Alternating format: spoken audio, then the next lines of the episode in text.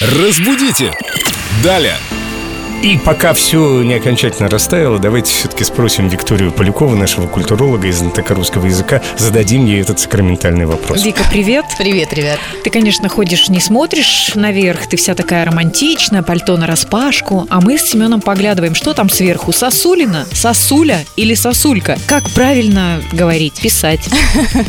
Мне кажется, это самый петербургский вопрос. Наверное, после поребрика и шаурмы все же нужно разобраться уже с этими сосулями. Расставим все точки над «и» раз и навсегда. Сосулька – литературное слово, которое есть во всех словарях. И даже несмотря на его такое уменьшительно-ласкательное звучание, это не значит, что какая-то малюсенькая сосулька. Все сосульки всех размеров называются сосульками. Сосуля – это устаревшая форма, оно действительно раньше было. Но на масштаб сосульки не влияет ее короткое или длинное название. Сосулина – это вообще какой-то родственник, не существующий нигде.